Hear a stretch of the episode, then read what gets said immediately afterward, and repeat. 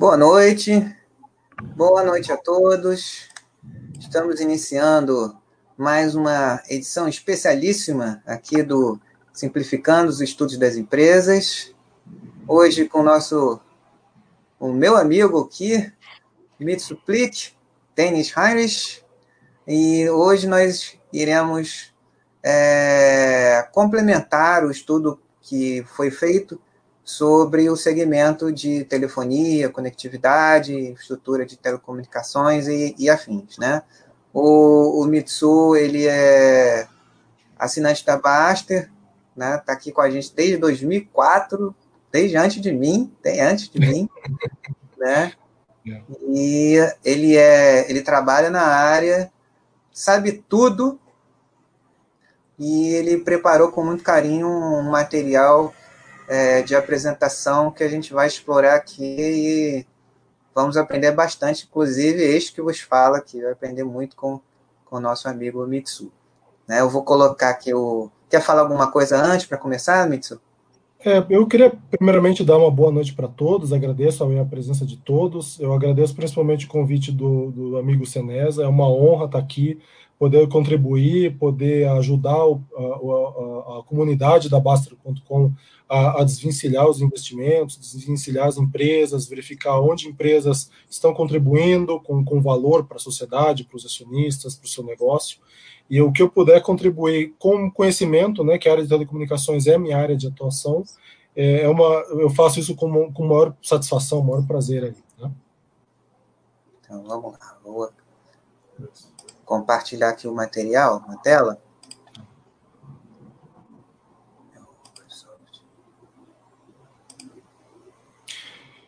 aqui. Seneza, só para ficar alinhado, eu, temos, é, temos um prazo para cumprir com horário, alguma coisa assim? Não é, não é tão é, fechado assim, não, né? Termos de, de uma hora, uma hora e meia, eu tenho, por aí o que a gente conseguir é, é, abordar sobre o, sobre o tema, né? Mais ou menos isso. Perfeito. É, a minha ideia é, é, dar uma, uma visão geral para todo mundo aqui. É, eu, eu, lamento um pouco as caso eu falar muito tecnês aí, não falar é, os termos que o pessoal possa entender. Fiquem à vontade, né, Senés? Acho que dá para usar o chat para tirar dúvida. Dá pra, se vocês tiverem alguma dúvida, postem no, no, no, no chat suas dúvidas sobre tá. isso, né? É, então vamos lá. É, eu vou comentar aqui. É, eu, eu não trabalho em nenhuma operadora, tá? É, mas trabalho no mercado e é, é, uma parte da minha, da minha função identificar é, como é que está como é que tá o mercado, né? como é que estão as, as demandas, é, o que que agrega valor no mercado de telecomunicações, como é que está o Brasil posicionado nesse momento, né? Com questão de pandemia e tudo mais e o que vem por aí, né?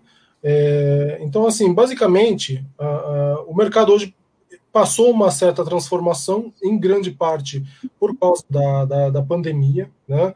Eu não sei vocês, mas, por exemplo, eu particularmente, eu, eu em março comecei a trabalhar em home office e estou até agora e devo continuar assim por um bom tempo ainda. Então, isso é, demandou mais a, a, virtualização dos serviços. Né?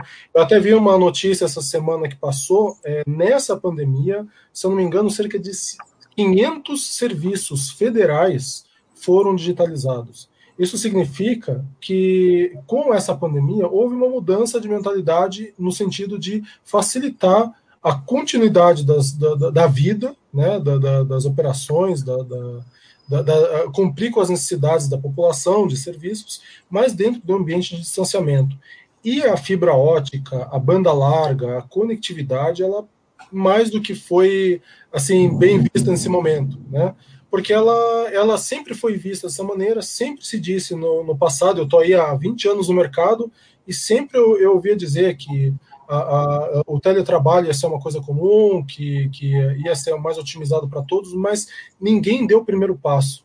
Quem deu o primeiro passo foi um vírus né, que, que, que mudou a nossa forma de, de, de, ver as coisas e falou: poxa, isso é importante fazer agora. E muitas empresas estão virando essa chave. É, isso significa que vão demandar mais serviços, vão demandar expansões. Isso vai vir em linha com uma tendência no mercado do Brasil de, de mudança. Mudança para quê? Para melhorar o atendimento, aprimorar o atendimento de, de, de fibra ótica, de internet para serviços. Né? Então, pode passar, você, Nesa, por favor, para o primeiro, primeiro ponto. Eu fiz primeiro assim: é, o, o que está mudando com o mercado? Né? É, primeiro é o streaming. Né? Isso tem já algum tempo acontecendo, né? É, com YouTube, Facebook, Netflix. Né? Eu fiz aqui uma, uma ideia, vi um pouco com tecnês aqui, só para vocês terem uma ideia de como como que se mudar, como como está mudando essa percepção do que, que é velocidade, o que, que é conectividade, né? É, aqui é, vocês estão vendo é, é, é em vermelho qual é a banda que você precisa ocupar para transmitir um streaming de dados. Né? Um streaming do Netflix, por exemplo, um streaming do YouTube. Né? Então você vê, para Full HD você precisa de 8 megabits, é, para 4K 25 e para 8K, que deve vir aí os próximos 5 anos, né? Está se falando em 100 megabits por segundo. É, então, é, isso é exponencial, isso é, é, inevitável acontecer. E detalhe, essas, essas, essas bandas, essas velocidades de conexão, elas são necessárias para cada tela. Ou seja, se você está na sua casa, você tem quatro pessoas na sua família usando Netflix, e cada um quiser assistir um conteúdo diferenciado, é essa banda aqui que ele vai precisar na internet dele para isso. E para vocês terem uma ideia, no pior caso, a conectividade de cobre, né, que era o famoso ADSL, no pior caso, ele vai atender aqui os 25 megabits por segundo, né, que seria um streaming de 4K. Né? Então, o, o, o ADSL foi muito importante na história do, do, da, da, da, internet no Brasil, porque foi ele que viabilizou a banda larga, ele que deu o primeiro passo para a banda larga. E era uma infraestrutura que as operadoras já tinham, né? era da época ainda das estatais, né? da, do período pré-1997. Né? É, desculpa, aqui está tá caindo um toró, não sei se está Deu, deu para ver o trovão desse aí. Mas, então, bom, espero, a minha conexão aqui é fibra. Vamos ver se, se o que eu estou falando. É isso, vai, isso é válido, né?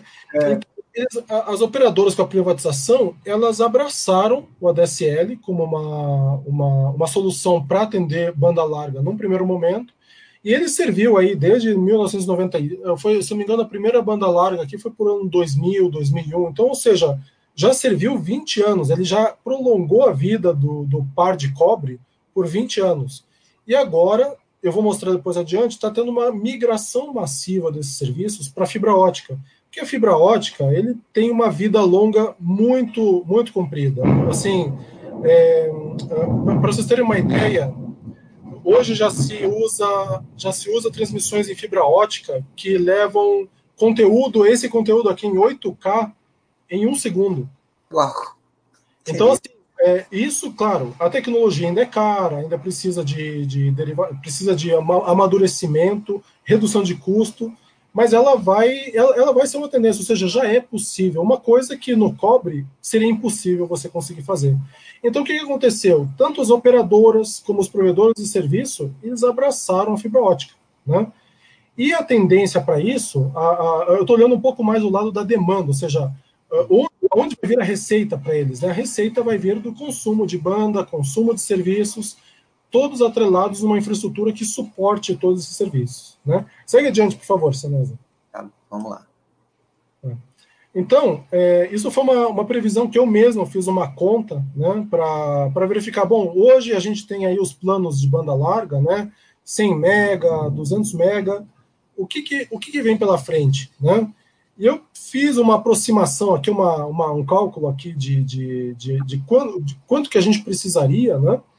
E eu vi aqui que, olha, em 2024, ou seja, daqui quatro anos, daqui cinco anos no máximo, eu já vou ter planos de serviço de 10 gigabits, tá?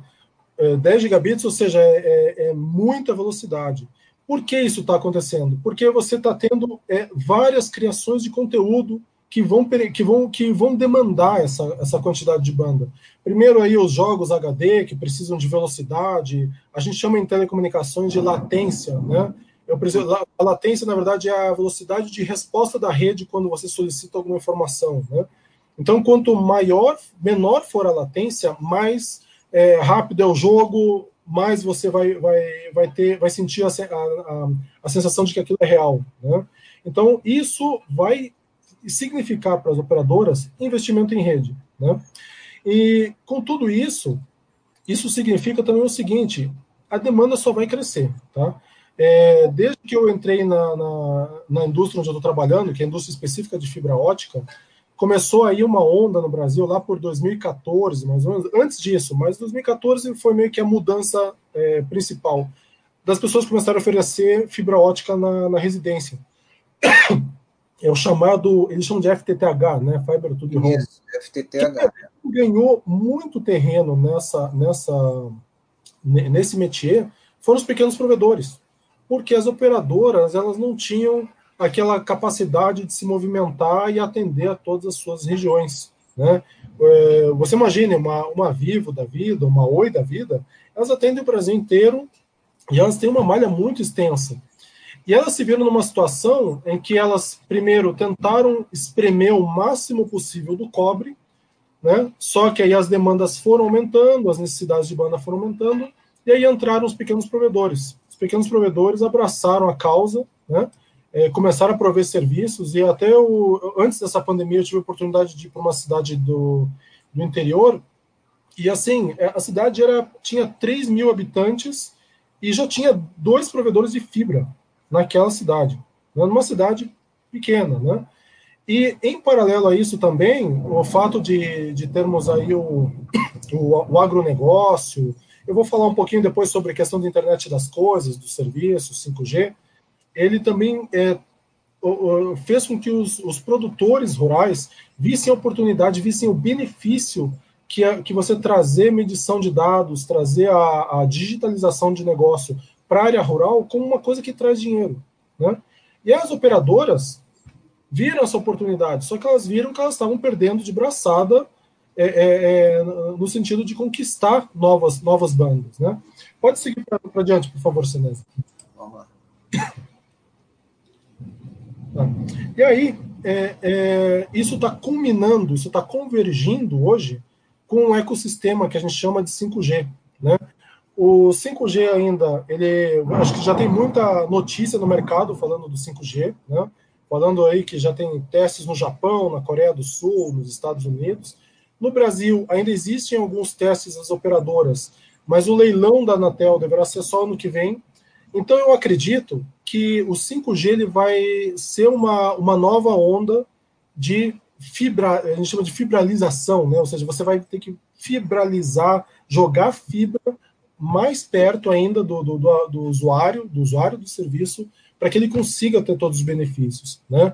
Para vocês terem uma ideia, o 5G não é só um aumento de banda, do, do, assim, aumentar a velocidade do teu celular ele vai permitir fazer coisas que hoje nunca se pensou em fazer utilizando uma rede é, de serviço wireless, né?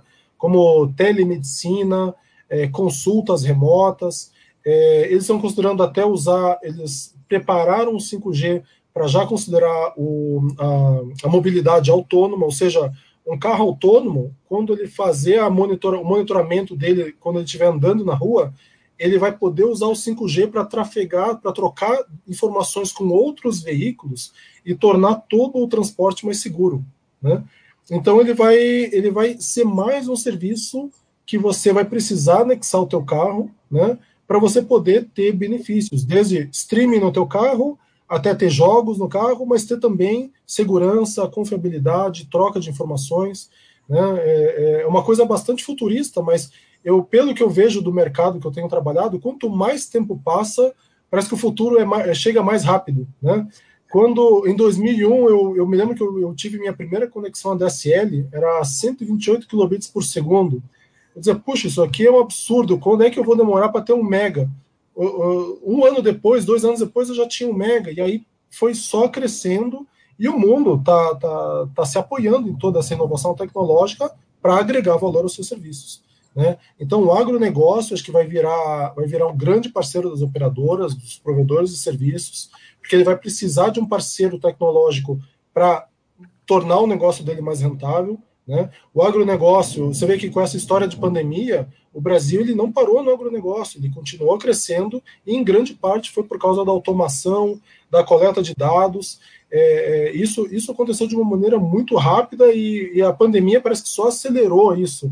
Parece que estava tudo pronto para acontecer, só precisava de um motivo e a pandemia virou um motivo para isso. Né?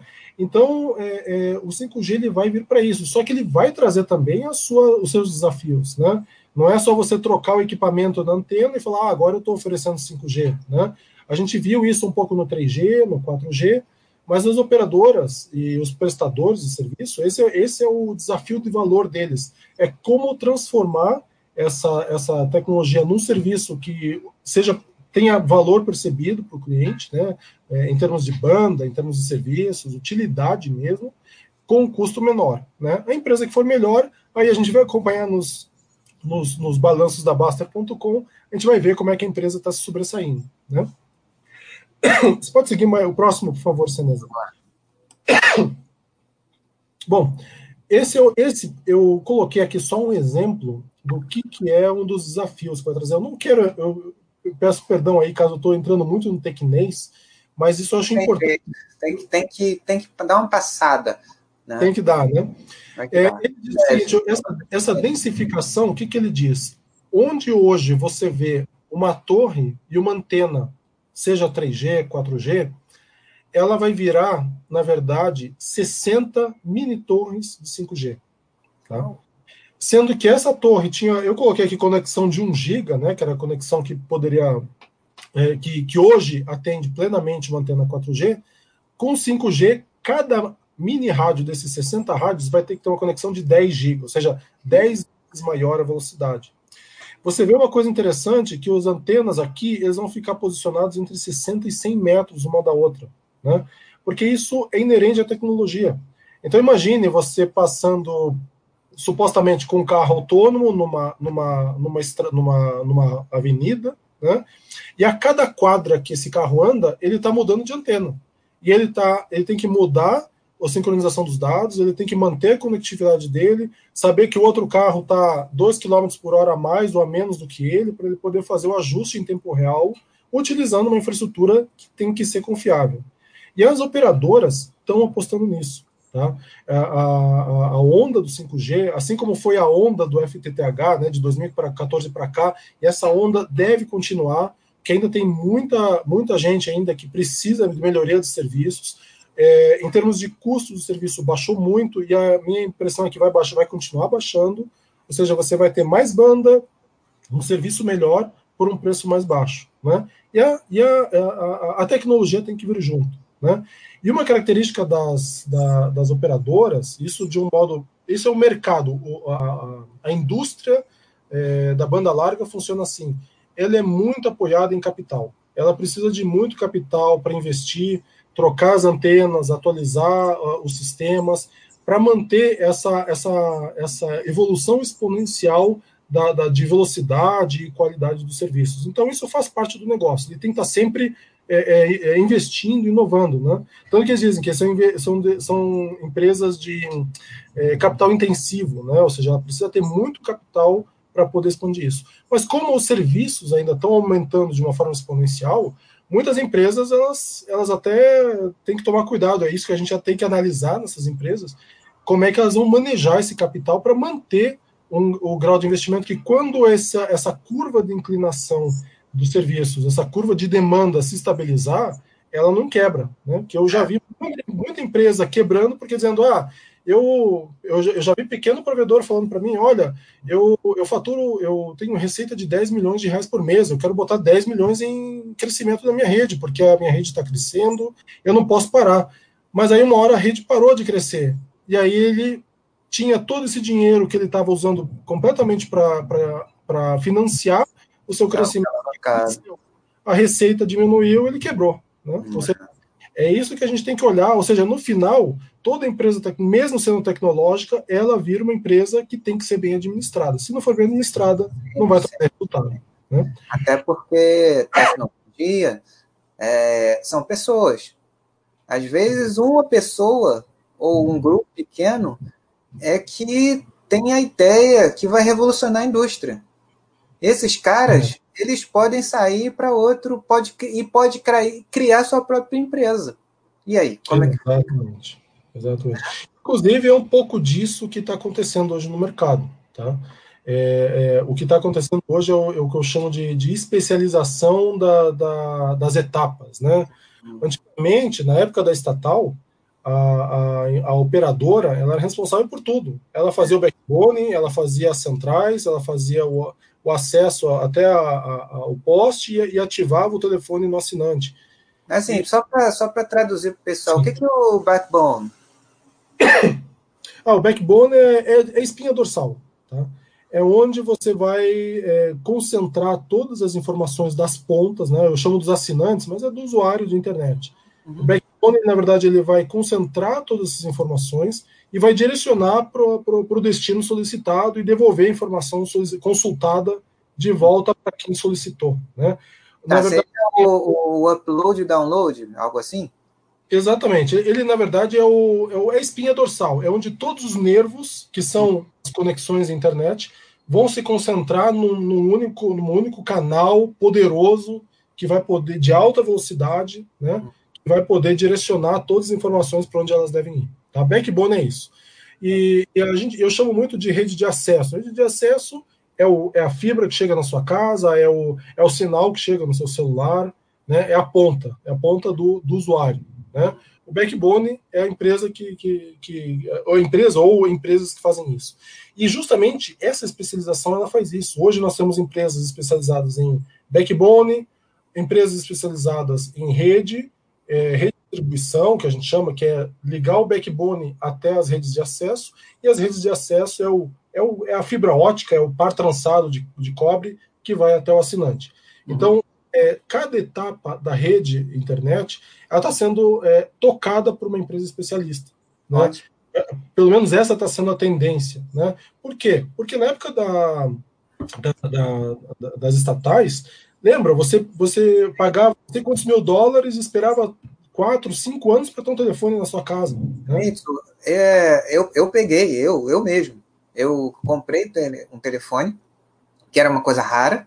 O normal era, era tão difícil ter um telefone que era o, o, comum, assim, quando você ia fazer um crediário, uma entrevista de emprego, eles perguntavam telefone de recados, porque poucas pessoas tinham telefone. E quando você comprava um telefone, era uma coisa assim tão especial que você ganhava ações da companhia telefônica. Eu tive ações da, não vou dizer o nome da empresa, porque eu comprei uma linha, né, dessa empresa que era monopólio aqui, né? Ainda é da Exatamente. Exatamente. Então, e, e isso está mudando. E tá mudando. Ontem já viraram pó, tá? Já viraram pó. Oi? Já viraram ah. As ações aí foi em 1997. É. Isso viraram um pó porque a gente sabe, as empresas é, é, é correram muitos problemas aí de é. gestão, né? Eu até, podemos citar aí dados de empresas abertas, né? Você vê a Vivo, a TIM, a Oi, que tem ações listadas em bolsa. Você vê alguns erros que foram cometidos aí, bastante, bastante importantes. Né? Além de erros, também tem muito dessa estrutura herdada do sistema Telebrás, que, que as empresas tinham que fazer tudo.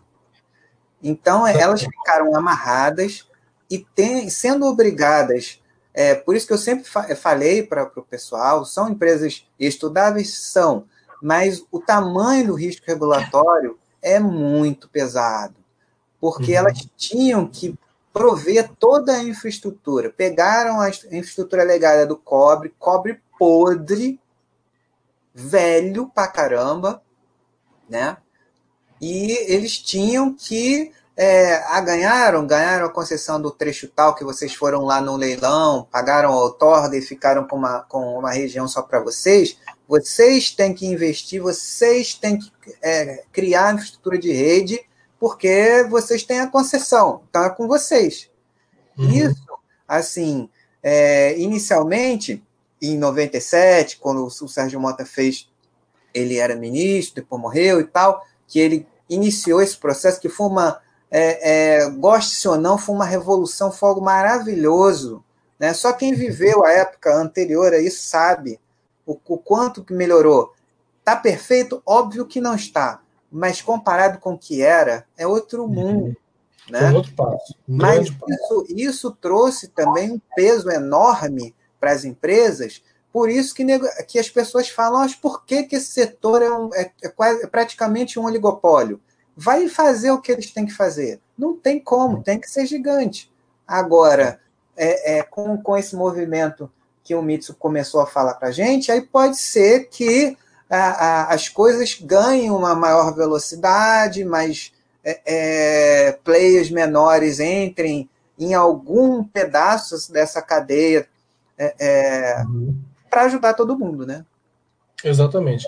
Isso, isso é, vai acontecer o seguinte: vai, a, as empresas vão se é, vão trabalhar o que eu chamaria de camadas, sabe?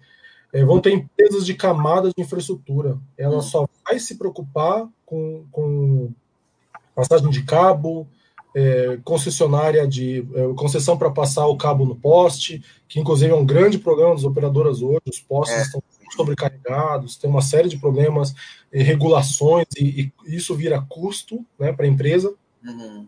Vai ter uma segunda camada de empresas que vão gerar serviços atrelados a isso, serviços de segurança, serviços de conectividade, serviços de ativação.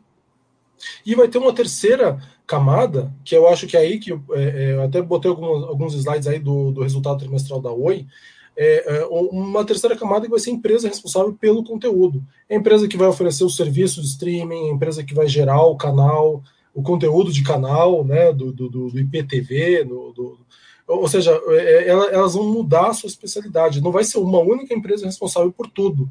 Porque se ela é tudo, ela não vai ser eficiente em nenhuma, nenhuma especialidade. Né? É o que acontece hoje. O que acontece não dá hoje. você ganhar, ganhar em todos, né? Não dá para ganhar em tudo. É. Por isso que a gente tem a impressão, e essa não é uma impressão, isso é fato. É impossível você fazer é, é, em algo tão complexo, com, com tantas interconexões, de serviços, é, de exigências, você conseguir fazer tudo bem, atender às exigências regulatórias de investimento, de manutenção, de legislação é, ambiental, postura municipal e etc e tal, e além disso ainda tem que agradar todos os tipos de cliente, não dá. Os acionistas, né?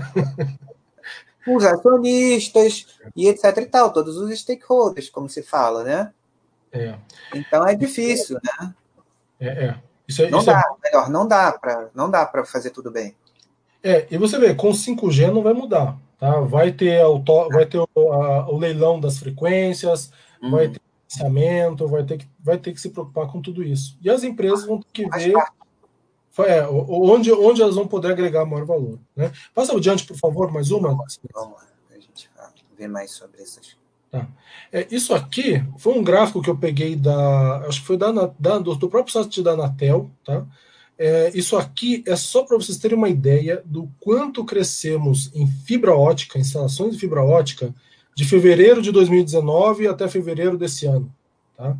Você vê que as empresas estão crescendo aí 150%, 140%. Aí você fala, pô, mas a Vivo cresceu 27%. Mas é que a Vivo já cresceu muito no passado. A base de comparação da Vivo é muito mais alta. É muito mais alta. Ela, ela cresceu menos em percentual, mas em quantidade é muito maior do que as outras. Muito maior, não tem comparação.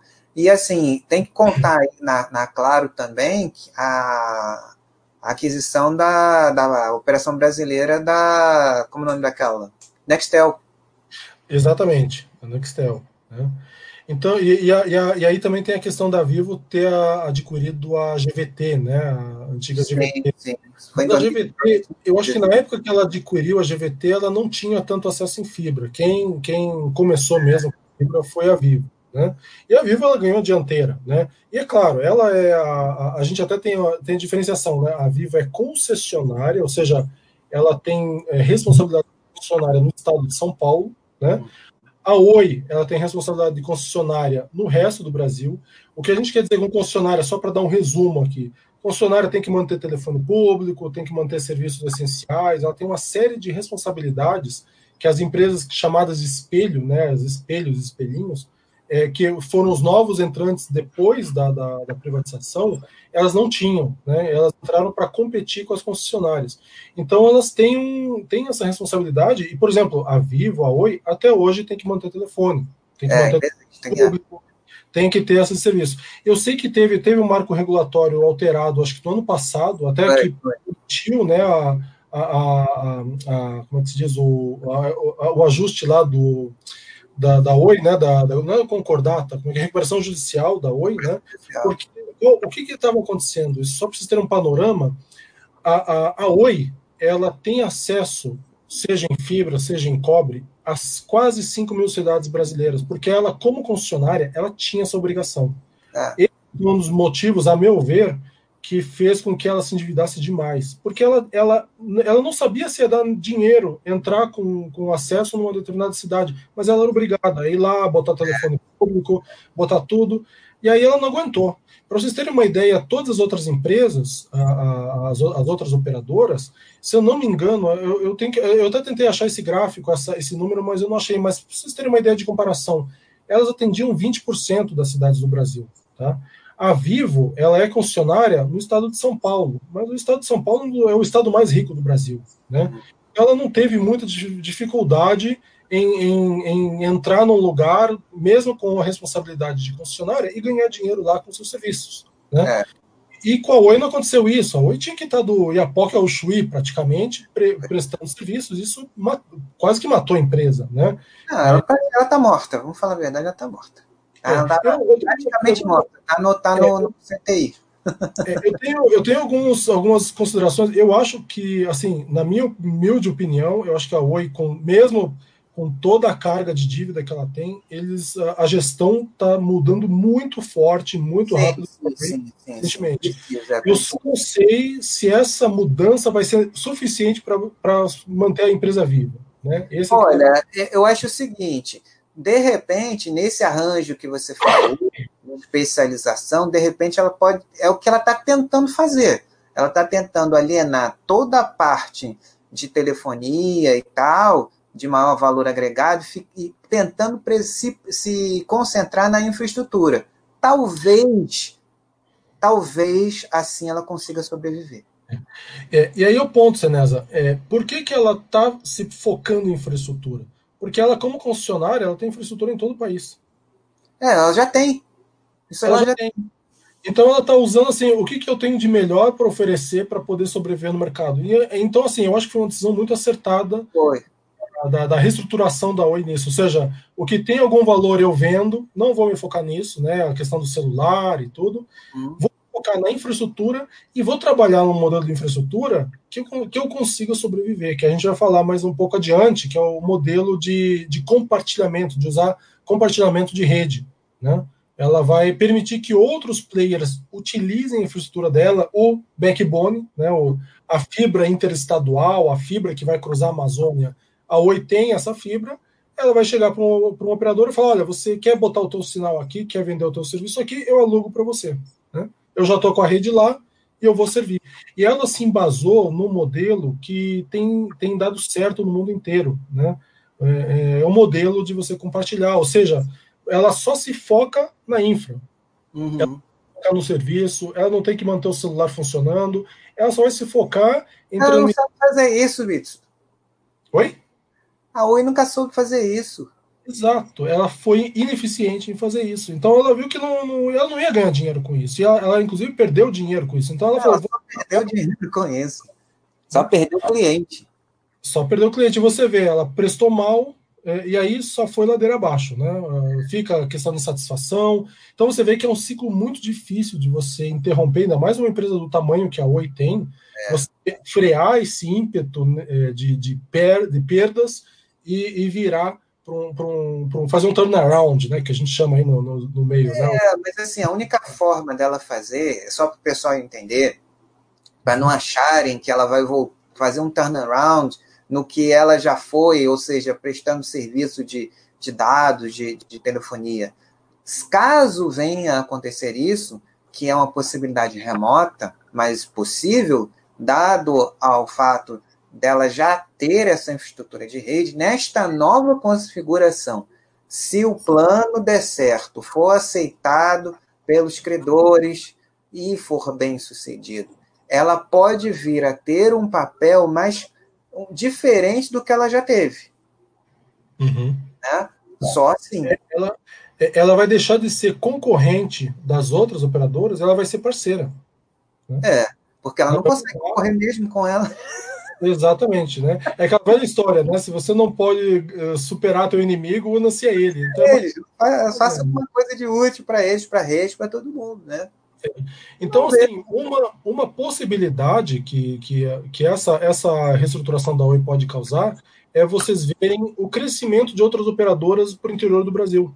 Né? A melhoria da qualidade dos serviços de outras operadoras, porque elas vão, junto com a infraestrutura da Oi e com os seus serviços, melhorar a qualidade, expandir o campo de atuação e etc. Mesmo. Na verdade, tudo isso ele está dentro de uma política maior, até de, de, de estratégia, de, de é, é, de, de, comunicação, de desenvolvimento, de levar serviços de básicos mesmo de saúde, de é, é, para os locais mais longínquos do país que não chega nada lá. Uhum, exatamente. Então, dessa forma, a gente consegue, de repente, ganhar uma velocidade, até porque se a gente não fizer isso, a gente vai levar uns 20 anos, sei lá, estou exagerando, né? Para conseguir uhum. fazer com que o 5G atinja o, o potencial que ele tem e que em outros países vão, vão por, por mérito deles, conseguir o, o, total potencial de utilização do 5G muito mais rápido que a gente. Só que a gente não pode ficar tão devagar assim. Exatamente. É. E eu, eu vejo isso é, até, até saindo um pouco da, da questão empresas, análises, indo para o país mesmo, para o país como um todo.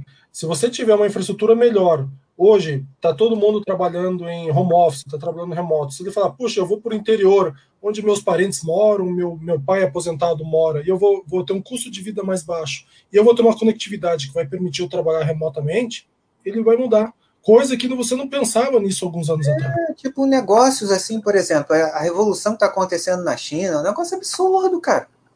Eu vi uma, um, um, um documentário que é, é, a coisa de 10 anos atrás, 15, né, o que acontecia? As pessoas mais velhas, né, que viveram tempos muito mais duros, permaneciam, até porque não, não tinham, não tiveram estudo, é, é, condições na época, permaneciam em rincões rurais da China, lá aquela China profunda, plantando arroz, passando fome, mas se matando para mandar o filho para uma grande cidade, para ele estudar. Exato. Então, o que aconteceu? Esse, esse camarada, ele foi lá, ele estudou a tecnologia a, com, com aplicação prática na, na, na vida real, permitiu que esse garoto criasse uma empresa e a tecnologia é, permitiu que ele pudesse ir para esse lugar onde ele, de onde ele veio, onde a família dele, o pai, a mãe, o tio, que só sabe plantar arroz, o cara montou uma empresa pequena, mas a tecnologia e os ecossistemas de negócios que a gente tem, que eu tenho falado tanto aí para vocês, o, o, os marketplaces, os ecossistemas, permitiram que é, esse cara, com um negócio pequeno, conseguisse atingir todo o país, que é um país enorme, né? Tudo isso só foi possível por causa da, da, da, da conectividade, da velocidade, que permitiu que tudo isso acontecesse. Então ele passou a, a empregar o pai, o tio, para fazer o quê? Para ele empacotar os produtos do cara e mandar para a China inteira. Uhum. Incrível, cara. O que, eles, o, o, o, que é, o que tudo isso que a gente está falando, ele possibilita um desenvolvimento, geração de renda para todo mundo. Né? É um negócio muito legal que pode acontecer com, com, com esse desenvolvimento que a gente está apresentando aqui. Isso. E, e esse desenvolvimento é, é diretamente, é, ele, ele causa resultado diretamente no PIB. Uhum. Quanto mais você investir na infraestrutura, o resultado do PIB é praticamente imediato. Você não tem uma maturação do investimento, porque na hora que você já coloca o sujeito lá, com o negócio dele lá, já está conectado, ele já está operando, ele não tem um tempo para virar isso. E isso explica em muito a, os ganhos de produtividade do agronegócio. Né? É. O negócio está crescendo aí 30% ao ano. Eu, eu, posso ter enganado esses valores, mas é, é eu, eu, tenho esse valor na minha cabeça. Uhum. Basicamente por causa disso. Ele está automatizando, está usando máquinas. É, tá... é, verdade. Aqui, aqui na, na, na Baster.com eu fiz inicialmente um estudo da SLC Agrícola e semana, semana passada o Mili entrevistou o pessoal da RI e no estudo que eu fiz sobre a TIM fala da parceria que a TIM tem com a SLC, né? Uhum. Então o que a SLC fez, né? É, é um, é, é, o agrobusiness ele é comoditizado. Então, qualquer coisinha que permita um mínimo de ganho de eficiência é um, é, é, um, é um turbo no resultado e na sustentabilidade do negócio impressionante. Qualquer é. variaçãozinha, é, é, e assim, eles podendo é, monitorar em loco né, pragas, a, a, a produtividade de cada, cada fazenda que eles têm, nos mínimos detalhes, é uma coisa impressionante. Uhum. É uma, é, é a transformação digital que a gente acha que é só um negócio muito sofisticado, é só uma loja power. Não, ela está indo também para o campo, né? É, é, é aquilo que você falou, assim, né? ela, é, ela, é, democrática, né? Ela é democrática. O que faz isso? O pobre ou classe média tá tá podendo ter oportunidades de empreender, crescer, tendo uma, uma infraestrutura confiável. Né? Tá? Bom, é, isso para mim, por que, que eu, eu, quis mostrar esse gráfico para vocês? É para mostrar o seguinte: na, na, na, minha percepção, os dados estão aí, estão mostrando, existe muita demanda vindo e muita demanda saindo para o futuro. Ou seja, eu não vejo nada que possa parar isso. Tanto veio a pandemia, a pandemia só acelerou esse processo. As, as operadoras continuam é, é, expandindo as suas redes, cada uma com, usou uma certa tecnologia, né? A, a, Vivo usou mais o FTTX, a Claro usava muito a NET, né? Infraestrutura de, de fibra de é, cabo de coaxial, mas ela também, eu, eu acredito que ela vai acabar migrando para fibra por, por questão da velocidade, das necessidades, das demandas. Mas como toda empresa, gerindo bem, a ideia dela é usar a tecnologia até onde ela consiga gerar um resultado positivo dessa tecnologia.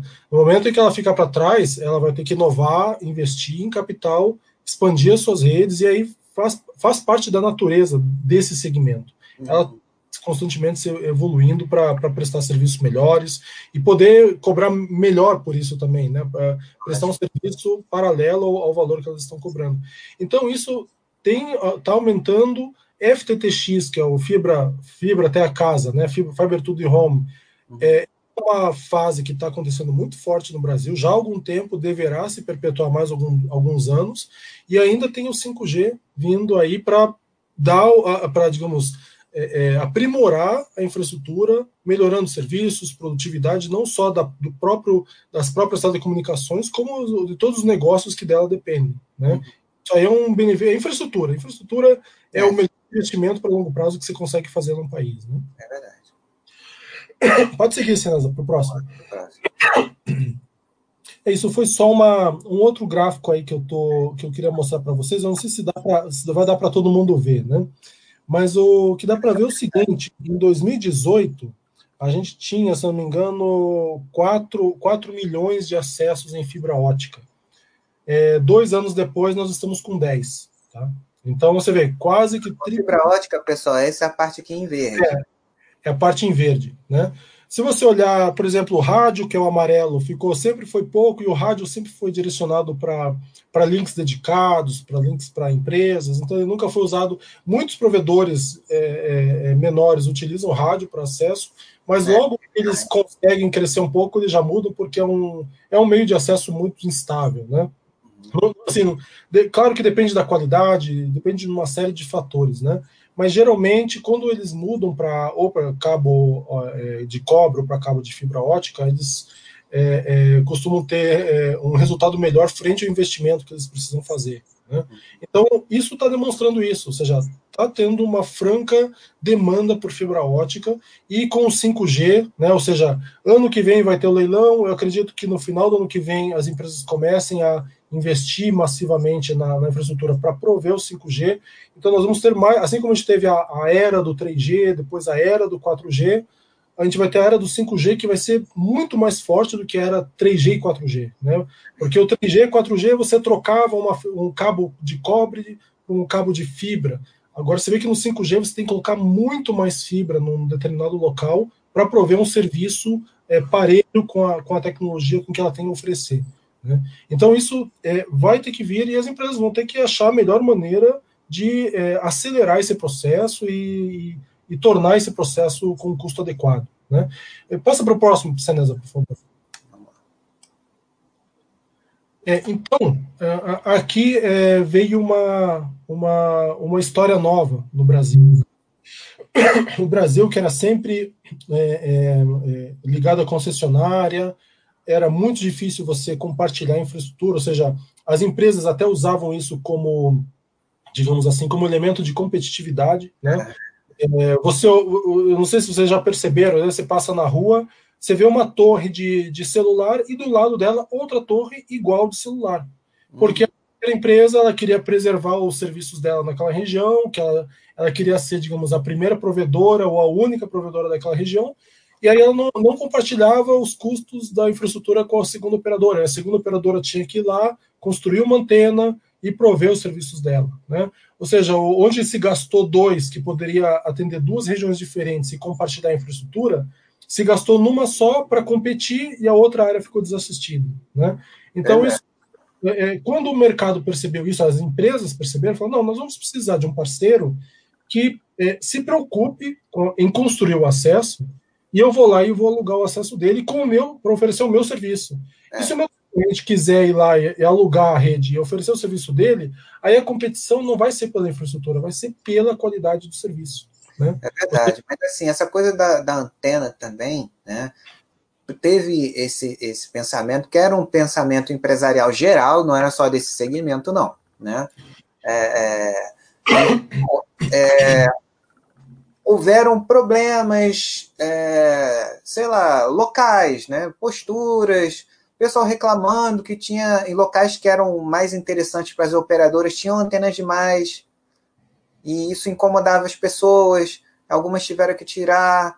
E nessa coisa de compartilhamento também, que foi surgindo com o tempo, com as exigências regulatórias também, a própria, eu lembro na, na na construção da rede de fibra pro, pro, do 3 para o 4G foi ficando tão pesado que as próprias empresas já foram né, é, é, combinando entre si. Algumas operadoras começaram a dividir os custos da, da, da construção da infraestrutura de rede. Né? E, e, no estudo que eu fiz da Vivo, né, tem um, um olhando um pouquinho também da, da, dos REITs, né, tem a American Tower, que, que, que é um REIT que, que aluga antenas, né? Que uhum. a, a, Vivo tem parceria com a American Tower, né? Para que construir novas antenas se a American Tower tem antenas posicionadas nos lugares mais interessantes, né? vou alugar deles. E, e, é, e é esse, esse, esse, vai ser um, esse é o novo foco das operadoras neutras. O foco dela é garantir que a infraestrutura esteja 100% disponível. Não, a operadora não vai ter que deslocar um técnico para ela vai ter que se preocupar só com o serviço dela.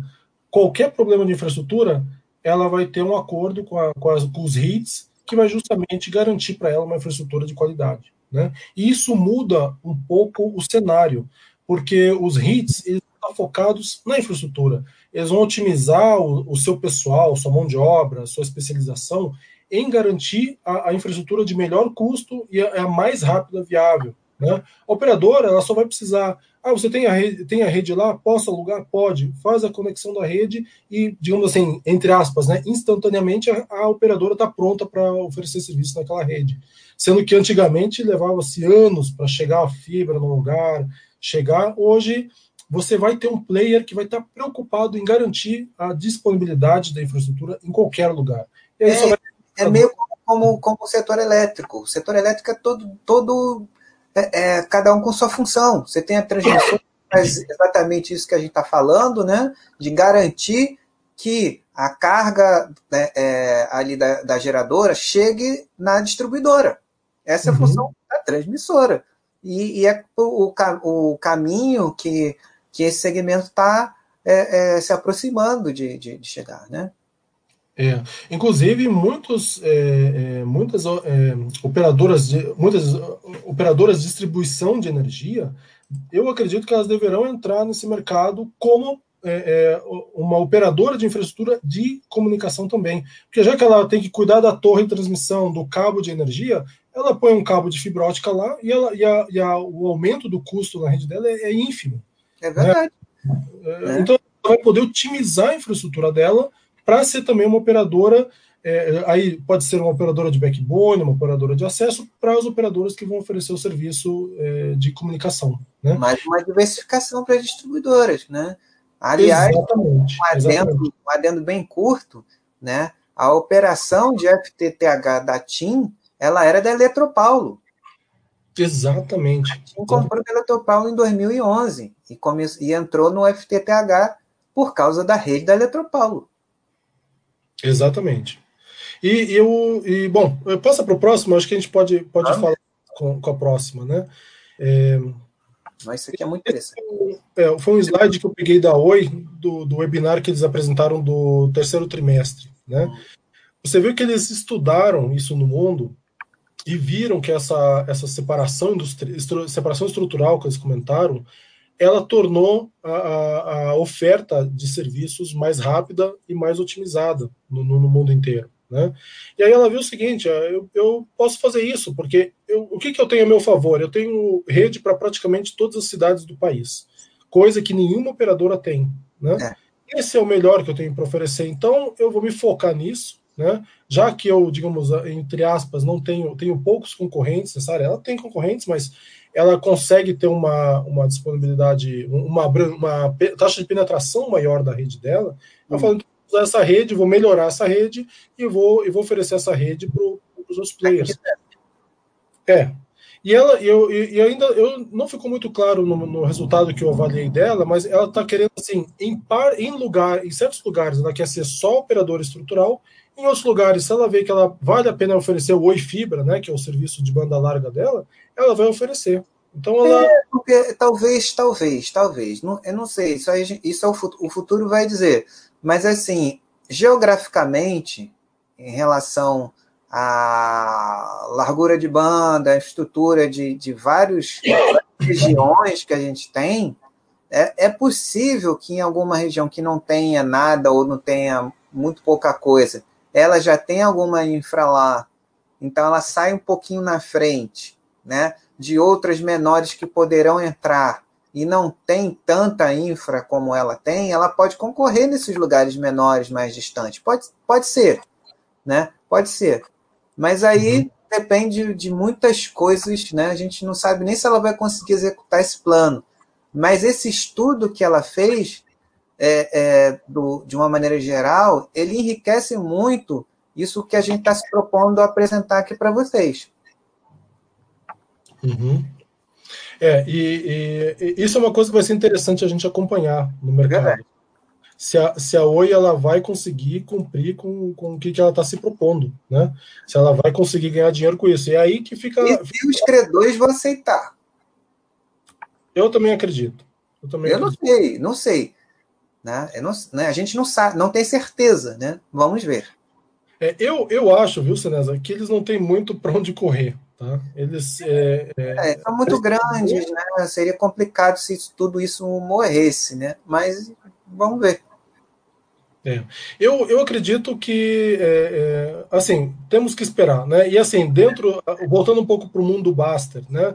Isso, vamos voltar para cá. Ela, é, ela, ela não tem, ela não tem um histórico que a gente considere, puxa, é uma empresa sólida, né?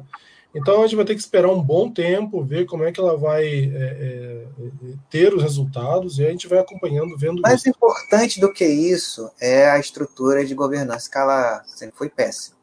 Exatamente. exatamente. Só para a gente não, não, não, não, perder o foco, é, vale esse adendo. É. Vamos voltar aqui para o nosso assunto. É. É. Mas, mas isso é muito importante. E assim, Senesa, é, em qualquer, qualquer empresa, né? Se ela não, não tiver Sim. boa governança, ela, ela com o tempo ela, ela vai falhar. Não, e não, às vezes ela pode, ela pode ser uma boa empresa, mas que não proporcione um alinhamento de interesses com os interesses dos minoritários. Isso é uma coisa que eu falo sempre. A empresa pode ser excelente, mas para o minoritário não. Uhum. E você vê, até você comentou comigo esses dias, né? A, a, a Vivo e a TIM, elas estão preocupadas em ter uma, uma governança maior aí, com a mudança é. do TIC para Vive 3. É, por exemplo, a, a, a, a Vivo aprovou a incorporação das ações PN, ou seja, vai ser só ações ON, né? É, é, uma, é, uma, é um avanço. A, a TIM, ela otimizou a estrutura societária dela e a partir de semana que vem vai ser, vai mudar o ticker, vai ser TIM SA, né? Isso vai uhum. facilitar, uhum. né? Eu que acompanho aí o, todas as empresas já há quase uma década, né? É, eu me lembro, já falei aqui no, no estudo da, da, da Vivo, né? Que uma vez eu fui.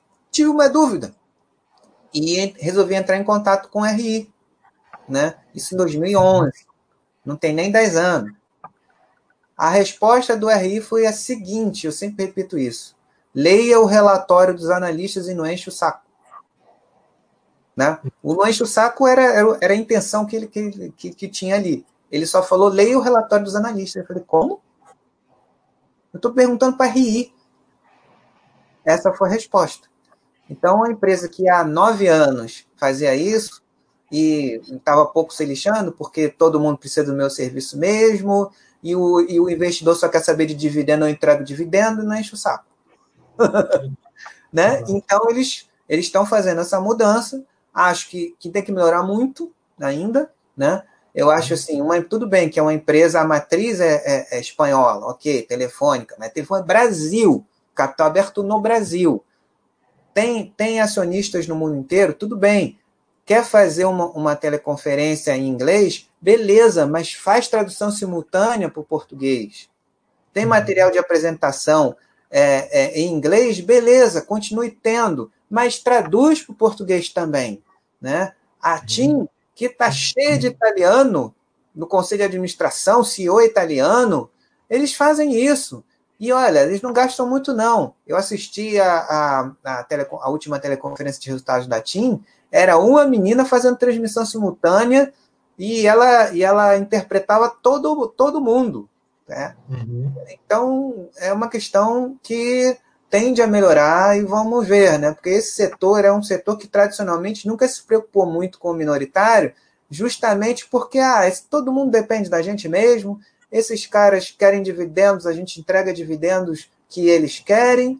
E agora que é, praticamente é, o mercado tem respondido de março para cá, baseado é, nos investidores é, é, pessoas físicas individuais, o investidor de varejo. Então, agora, eles vão ter que aprender a falar a nossa linguagem. Eles não sabem falar a nossa linguagem. O mercado não sabe falar a nossa linguagem. Mas se eles procurarem a gente, a gente pode ensinar para eles. Vem para cá. Entendeu? Exatamente. Tem aqui no, na Baster.com um percentual enorme dos investidores, pessoas físicas, e aqueles que tendem a sobreviver. Exato. No mínimo, no mínimo, eles vão ganhar um respeito de 3 milhões de pessoas físicas que estão investindo e analisando as empresas, a empresa deles. Né? 3 milhões é muito pouco ainda, é ridículo. É muito pouco. É. É. Muito pouco. E, tomando uma atitude simples, ele já vai ganhar 3 milhões de atenção, né, de olhos olhando é. para Pois é, não é pouca é, coisa. Pode ser um bom começo, né? Eu acho que isso é, isso é inerente. A empresa que ter boa gestão e fazer uma comunicação é, transparente para os seus, seus uh, acionistas, pra, mesmo para os interessados na, nos números da empresa. Isso, isso. Ela, ela só vai ganhar. Tá. Vamos para o último, pro último slide, Sinas. Eu, eu, eu, eu, encerro aí um pouco a. Tá, tem mais um, tem um antes, é uma continuação aqui do, do trazendo é, conjunto benefícios é, e tal. Basicamente é o seguinte, é, aí é a Oi mostrando o seguinte, que dá para ganhar dinheiro compartilhando infraestrutura. Tá?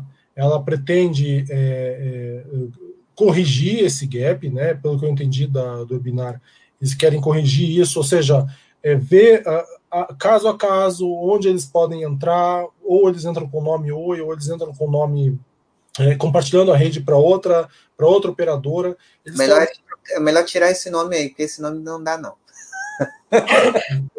qual, qual nome você está falando? É melhor tirar esse nome de Oi aí, muda de nome, faz outra coisa, porque coisa não dá mais, é. ninguém confia. Mas assim, é, é, é, que a Oi, eu, eu, eu, desculpa ter colocado o nome da Oi, mas ela, ela representa. Eu sei, eu sei. Você, você trouxe uma informação que a, a, acaba mostrando para todo mundo como vai ser a estruturação do segmento como um todo. Players Exato. diferentes. Então, o, o, agradeço muito a você ter trazido esse, esse, esse, esse material e até uma forma das pessoas entenderem também. A gente não pode esconder o papel que a, que a Telemar, Oi, teve na história desse segmento. Né? Uhum. Tem que mostrar também as coisas que deram errado, por que, que deram errado, e também mostrar as possibilidades que esse segmento, é, é, as mudanças estruturais desse segmento, essa, essa separação estrutural, está trazendo até a possibilidade antes é praticamente impossível da Oi poder sobreviver. Exatamente. Mas eh, vamos, vamos para o último slide, que aí eu, eu mostro por que, que eu botei essa, essas informações da Oi. Né? Aí eu acho que é uma consolidação. O, o que está que, o que que tá acontecendo com o mercado? Tá? O mercado ele está virando dois tipos de operadoras. As operadoras que a gente já conhece, né? operadoras é, Oi, Claro, TIM, né? Elas vão ter um perfil é, de, a, de acelerar né, a, a instalação da, da, da, sua infraestrutura. Né? Ela vai ter uma mão de obra especializada para isso, ou seja, geralmente as operadoras, eu estou generalizando, tá? Uhum. mas isso é uma coisa que vocês têm que olhar quando vocês forem analisar o resultado da empresa, a empresa que vocês estão interessados. Tem que ver como é que ela está gastando e gerindo capital para investimento em infraestrutura. Tá? Se ela está usando mão de obra própria ou está contratando, geralmente quando contrata, ela tem um pouco mais de. É, pelo fato de ter licenciamento, contrata empreiteira, ela tem um gasto um pouco maior. Né?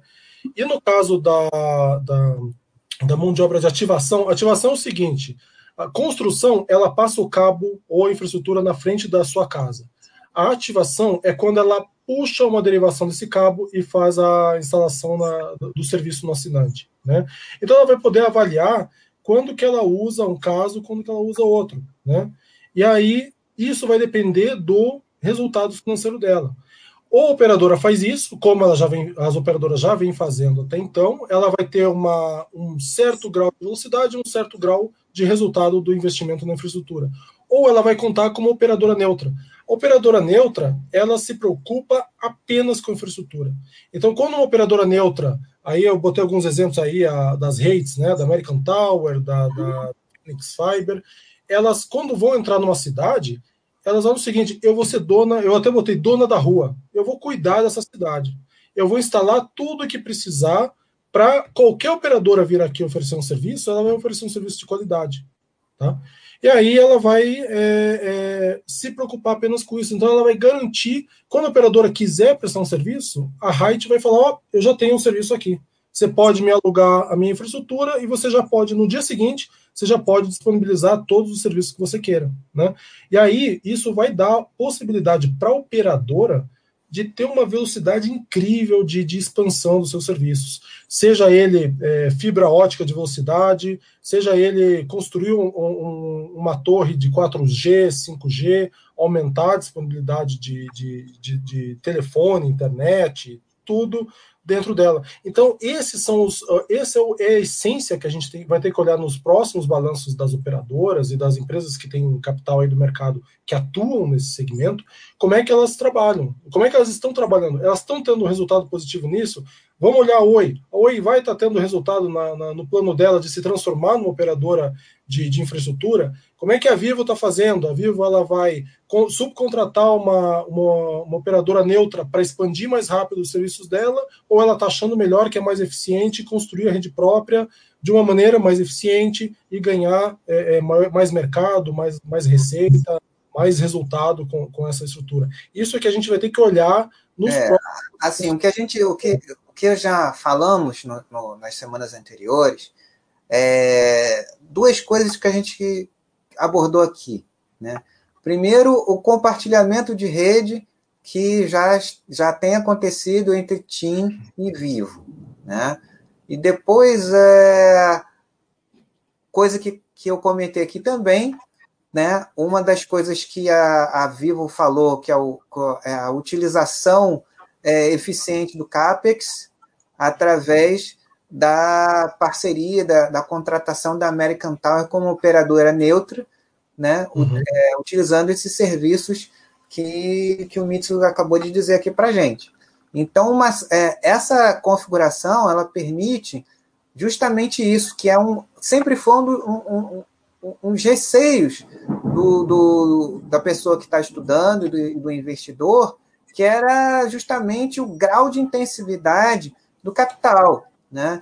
Quando você tinha o, o, uma, uma, uma história em que haviam grandes concessionárias, né, em redes grandes, é, por exemplo, a, a Vivo foi beneficiada por ter conseguido a outorga na região de maior poder aquisitivo do Brasil, né?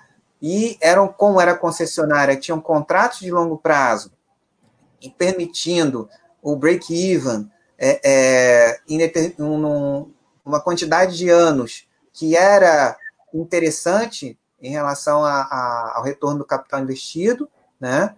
E, e a Oi não teve essa, essa, é, essa mesma condição, porque foi para lugares é, é, mais precarizados em relação à renda, né?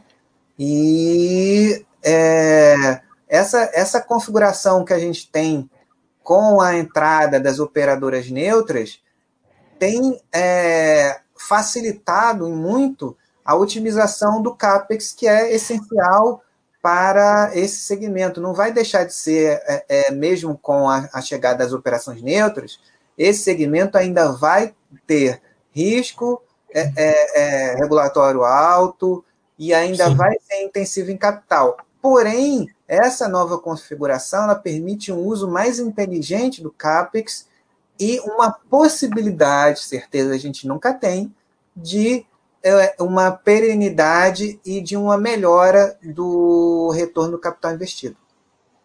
Essa Exatamente. é a tese. Isso aí. Isso aí. Então, há, é, é, tem uma pergunta aqui do chat. Deixa eu ver se tem mais outra. Ah, tá.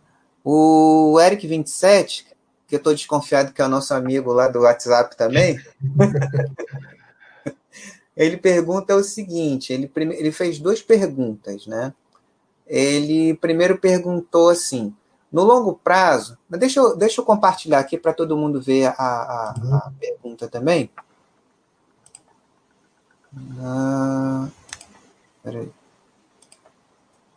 Deixa eu compartilhar lá no chat. Aqui. Ah, beleza. Então. Aqui o, o, o Eric aqui. Tá vendo, Mitsu? Eu tô vendo bem pequenininho aqui. Se você puder falar, eu não sei aumentar ainda. Não, se você puder falar, a gente. Não, vou falar, eu vou falar. Mas então, Eric27 pergunta o seguinte: no longo prazo, projetos que cobrem cidades com internet, como o Google, os projetos do, do Elon Musk, etc., é, e o fato de você poder fazer ligações desses projetos via internet pode ser uma ameaça para as teles? Olha, eu acredito que ele vai ser mais um player no mercado, né? Mas, por exemplo, hoje já existem é, provedores de internet satelital, né, para o agronegócio e para outras localidades. Só que hoje a, a, assim, a banda ela é bastante limitada. Para vocês terem uma ideia, acho que uma conexão de satélite hoje, fora a questão de equipamento, que você tem que ter antena e posicionar a antena no satélite, você vai ter uma banda aí de 10 megas e pagar 300, 400 reais, para vocês terem uma ideia da ordem de, de, de, preço disso, né? Então, eu entendo que esse, esse tipo de serviço é um serviço bastante dedicado, é um serviço de nicho. Eu acho que o Elon Musk, a, a empresa dele, né, acho que é Starlink, né, eles vão é, aumentar a oferta de, de, de serviços, é, é, talvez vão aumentar a banda, aumentar a disponibilidade, a latência, né? Eu comentei da latência dos serviços, mas eu acredito que ele não vai. Ele, ele a, a, grande vantagem é que ele consegue do espaço atender o país inteiro instantaneamente, né? Mas eu acho muito difícil, assim, pelo que eu entendo do serviço, ainda não está muito claro o que, que vai ser esse serviço, né? Mas eu acho muito difícil, por exemplo, que você vai ter um, uma, uma qualidade, por exemplo, para jogos online, para streaming, para atividades corriqueiras, atividades de empresas, né? Atividades de que, de internet que elas usam para operação do seu negócio, ele vai ser um competidor direto, por exemplo, de uma operadora de fibra, né? Que por mais, por exemplo, a comunicação satelital, hoje você não consegue falar telefonia, porque para o sinal chegar até o satélite e voltar, né?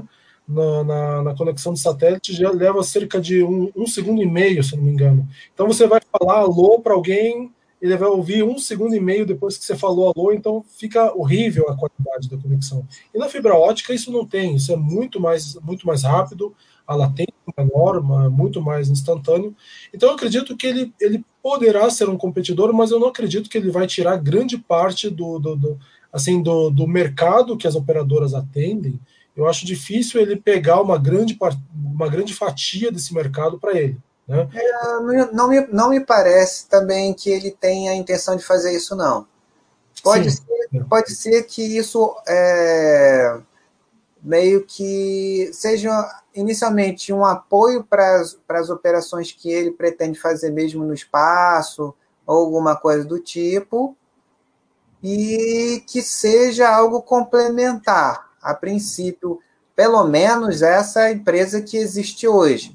Se porventura houver viabilidade ou o negócio dele crescer e ele quiser ter uma participação numa tele, eu acho mais provável, uma parceria, ou algo do tipo.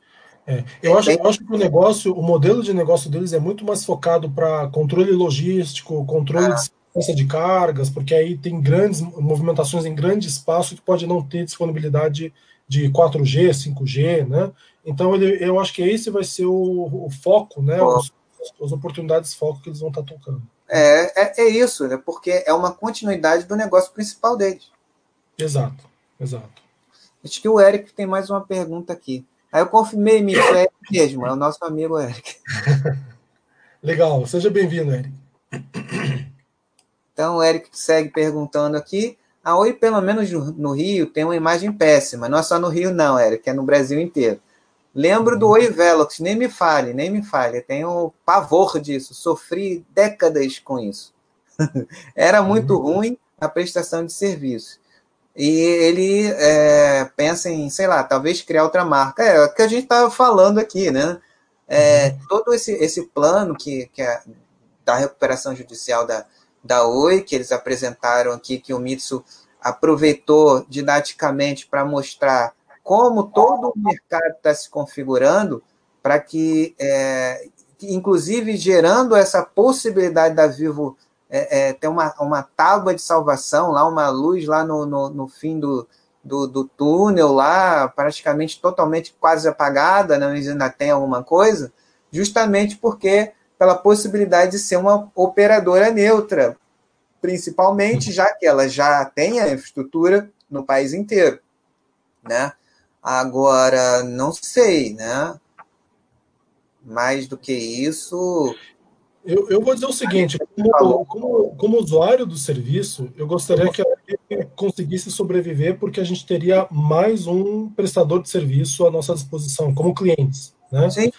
É, mas é aquilo que você falou, Senesa, vai depender da gestão, da, da, da, administração, da eficiência dela, da capacidade de, de é, é, aumentar a receita, diminuir despesa e conseguir se tornar uma empresa é, mais saudável financeiramente. É, e, e, além de tudo, acima de qualquer de, de, todas essas coisas que é que vai ao encontro do que o do que o Eric 27 falou, da história que a gente tem aqui no Rio de Janeiro de sofrimento com, com, com a, a destruição de, de valor que a gente tem na, na ponta de, como cliente, né?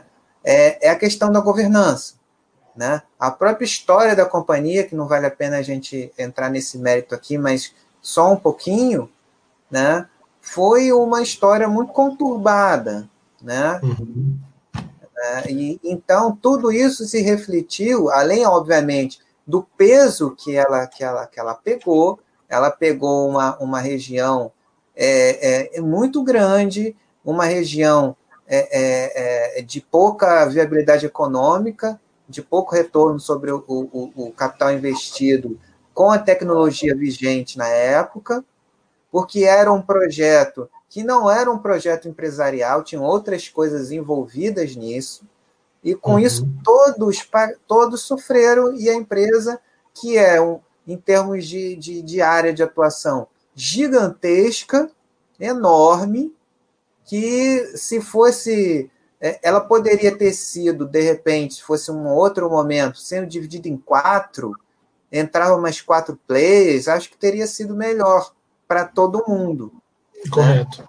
Mas, uhum. enfim, a gente não pode dizer se teria, a história é essa. Né? Uhum. Então, o que vai acontecer, a gente, não, a gente não sabe nem se ela vai sobreviver, Eric. Né? Mas se ela morrer, não tem problema. Alguém vai comprar, alguém vai sumir. Não, é, é, não uhum. vai acabar. O que foi construído de infra vai ser usado por, por alguém em algum momento. Né? Então, se ela morrer, eu acho que não vai fazer falta tanto assim. Né? O que ela tem vai ser absorvido por alguém e vai ser utilizado de alguma maneira dessa configuração que a gente está vendo, que é a nova configuração do mercado no mundo inteiro. É isso aí, Senasa. É isso aí. Então conseguimos, né, Nitz? Acho que a gente conseguiu falar tudo. É. Né? Eu, eu, acho assim, é, é, tem, nós temos mercado, existe demanda, existe inovação tecnológica, existem muitas oportunidades, não só para o segmento de telecomunicações, para como todos os segmentos que dependem da, da, da infraestrutura provida pelas telecomunicações. E são pra... todos os segmentos diga-se é, passagem. É. São todos outros, ou seja, então isso, isso é, é, um efeito em cadeia muito positivo. E eu acho que uma coisa boa do segmento de telecomunicações é que, em geral, você, mesmo com toda a crise que está tendo, teve, a gente teve crise no passado aí com, com governos, com, com é, inflação, com tudo, mas o, as telecomunicações sempre estão num, num ângulo positivo de crescimento. Está sempre aumentando a demanda, está sempre tendo que fazer isso porque é, é uma maneira uma maneira relativamente simples de você trazer eficiência para aquilo que está fazendo seja ele seja você um usuário de serviços domésticos né de internet doméstica seja você uma empresa uma empresa que precisa fazer uma consulta ou uma teleconferência para não ter que se deslocar isso significa redução de custos né então isso sempre foi visto como uma, uma um mote de eficiência você tem um custo menor para fazer aquilo que você precisa para tocar o seu negócio. Né? E telecomunicações é isso. Então,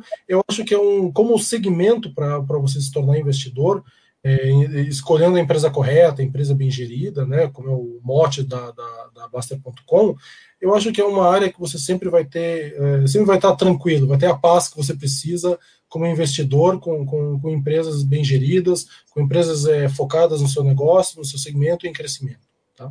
Isso que importa, né? É verdade. É? Então, é, queria é, agradecer a você, né, meu amigo, por, Obrigado a você, pela Obrigado qualidade do, do, do, do, do conteúdo que você compartilhou aqui com a gente, a maneira que você conseguiu traduzir para todo mundo de maneira simples, que todos, todos nós é, possamos é, é entender melhor. Né? Acho que foi uma maneira de fechar, como eu, eu tinha falado com você quando eu te convidei, fechar com chave de ouro essa série sobre o, o setor de telecomunicações, conectividade, né? É, é, com um, um estudo como o que você proporcionou para a gente aqui. Né? Então, Foi uma honra, Seneza. Muito obrigado pelo convite. Obrigado a todo mundo que pôde assistir, que pôde é, é, sanar suas dúvidas, deixar suas dúvidas. E, e, eu espero que a gente possa a gente possa se tornar não só melhores investidores da, das empresas desse segmento, né, como melhores é, é, beneficiados dela, né? É isso que a gente espera como como como cliente, né? É isso mesmo. Tem melhorado, tem melhorado. Ninguém pode, a gente não tem como como negar não. Mas tem muito ainda a oferecer a, e vamos é, observar. E mais à frente a gente faz um outro chat para falar o que, que aconteceu, né, de novidade, né? E a gente volta aí para falar mais uma atualização lá na frente sobre, sobre, sobre uh, os desdobramentos. Né? Muito obrigado a todos que estiveram. Eu te deixo, te deixo atualizado dessa, dessa evolução, tá? do, do panorama do mercado, e eventualmente você a gente compartilha aí com todos os, os, os amigos aí da Baster.com. Então é isso, amigos. É, fiquem na, com a programação da Baster.com para amanhã, né? Para sexta-feira e no sábado teremos mais uma rodada de. Ah, não, esse sábado ainda não, né? Mas teremos aí no sábado de manhã mais um chat do André. Ele teve, ele apresentou a, a, um pouquinho antes de mim. Amanhã a gente tem o Mauro Jasmin, meio-dia, né? E a programação com um chat de, de programação também que a gente tem, mais um chat do Milha Tarde, enfim, continuem sempre com a gente. Né? Um abraço a todos e até a próxima semana com mais um chat aqui. É, no segundo capítulo do, do estudo sobre o varejo alimentar. Né? Aí voltarei aqui com o Eduardo Martinez e com o Fernando Mizobuti para a gente terminar a série de varejo alimentar. Um abraço a todos. Boa noite a todos, viu?